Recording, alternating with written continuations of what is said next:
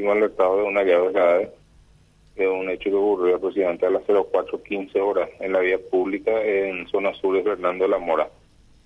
Eh, la víctima identificada como Julio César Osorio, con el alias Dedos, tiene varios antecedentes y, y medidas alternativas.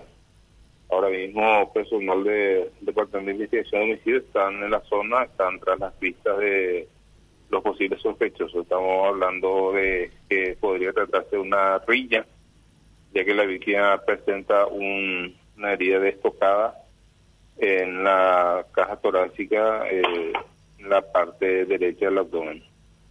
Comisario, estamos hablando de una persona joven, eh, se llama él Julio César Osorio y tiene apenas 27 años. Así, efectivamente, eso es. ¿Y, y dónde se encontró el cuerpo? La vía pública, en la calle Panchito López y San José, zona sur de Fernando la Mora. Uh Ahora, y pero es una persona con antecedentes.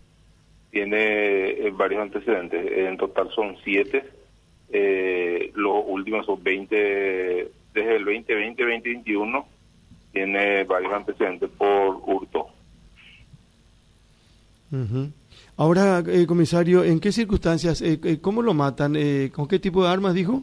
Tiene una estocada, según el diagnóstico del médico forense, una sola estocada eh, que cree que llegó hasta los pulmones, una estocada profunda.